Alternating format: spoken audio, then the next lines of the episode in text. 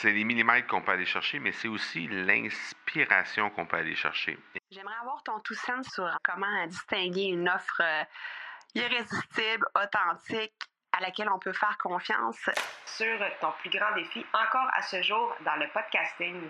J'aimerais avoir ton tout sens sur la spiritualité. Bonjour Marco, j'aimerais avoir ton tout sens sur la meilleure façon de démarquer son entreprise sur le web en vue de 2022.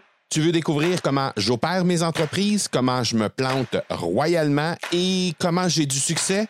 Bref, avoir mon avis sur divers sujets, ben, le podcast Two Sense de Marco va te plaire.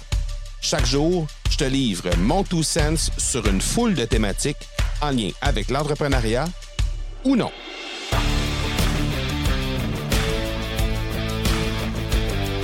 Ce que je trouve intéressant dans des immersions comme celle dont je fais partie maintenant au Portugal, c'est les millimètres qu'on peut aller chercher, mais c'est aussi l'inspiration qu'on peut aller chercher. Et euh, ce matin, on avait droit à notre première journée d'inspiration avec euh, notre mentor Martin euh, et, et, tout le groupe. Dans le fond, on est euh, présentement quelque chose comme à peu près une cinquantaine de personnes au Portugal et euh, ce matin, on a parlé de la possibilité de devenir antifragile.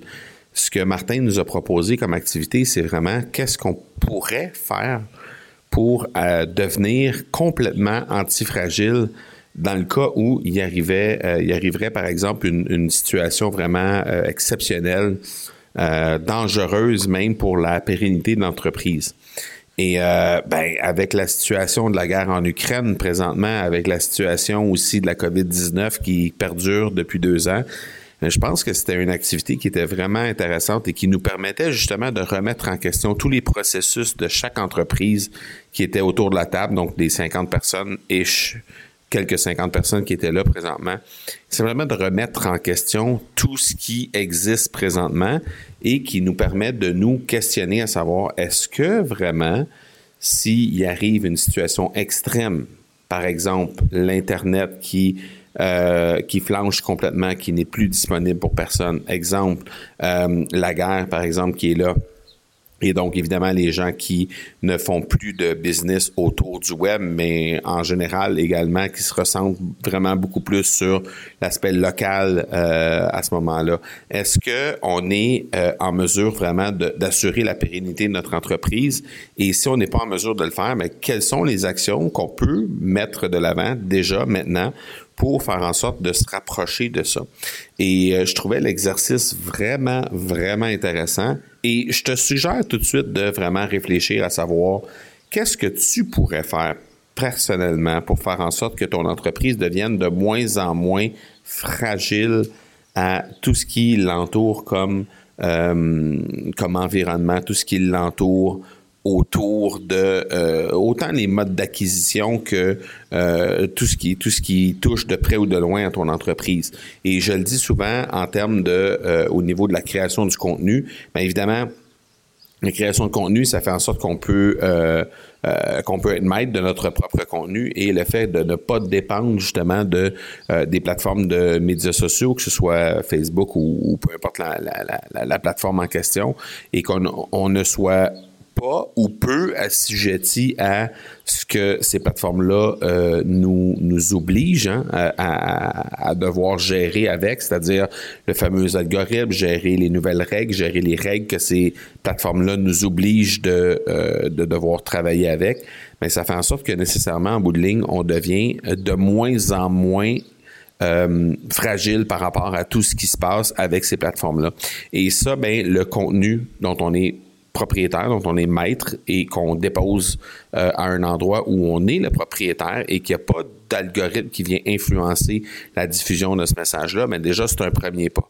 Mais de penser encore plus loin, de vraiment aller dire, est-ce que cette réflexion-là peut se pousser vraiment au point de dire, est-ce que mon entreprise présentement est fragile? Est-ce que si, au moment, au moment où on se parle, euh, par exemple, la, euh, le partenaire que tu as dans la vie de tous les jours avec ton entreprise, euh, au niveau de ton site web, par exemple, si demain matin il arrivait quelque chose, une cyberattaque ou peu importe, et cette entreprise-là mourrait du jour au lendemain, est-ce que toi, ça t'apporte des problèmes? Et si oui, comment tu peux faire en sorte que ça ne se Comment tu peux faire en sorte pour que ces problèmes-là soient réduits au minimum et que tu puisses te, euh, te, retourner rapidement vers une solution qui va faire en sorte que tu vas continuer de progresser sans être impacté euh, outre mesure à, à, à, propos de cette, de cette difficulté-là. Donc, l'exercice qu'on a fait ce matin, c'était vraiment pertinent. C'était vraiment très, très, très intéressant. Et je t'invite à te poser la même question, à savoir qu'est-ce qui, euh, en termes de, de situation euh, de force majeure, vraiment, euh, qu'est-ce qui ferait que ça pourrait mettre en péril ton entreprise et comment toi, tu peux faire en sorte que, justement, tu puisses faire en sorte que cette, cette difficulté-là ne soit plus présente ou à tout le moins soit atténuée en prenant des actions très précises dès, dès maintenant pour faire en sorte que tu puisses euh, devenir moins fragile par rapport à ça. Donc euh, voilà, on se parle demain. Ciao, ciao. Tu veux avoir mon tout sens sur un sujet en particulier?